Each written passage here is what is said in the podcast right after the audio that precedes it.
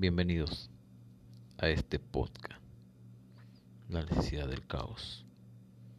Sabemos que el caos provoca gran problema en la comunidad, pero yo te ayudaré a aceptarlo y entender que sin el caos nosotros no avanzamos, no evolucionamos y no somos unas personas más futuristas. El caos. El caos para todos viene siendo la destrucción de algo importante.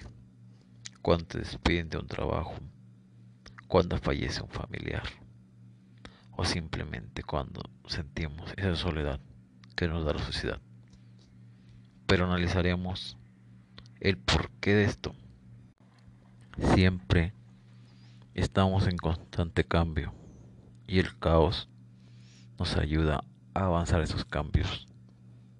A veces nos despiden de un trabajo que no nos gustaba, que era algo para nosotros, una forma de mantenernos vivos, una forma de sobresalir.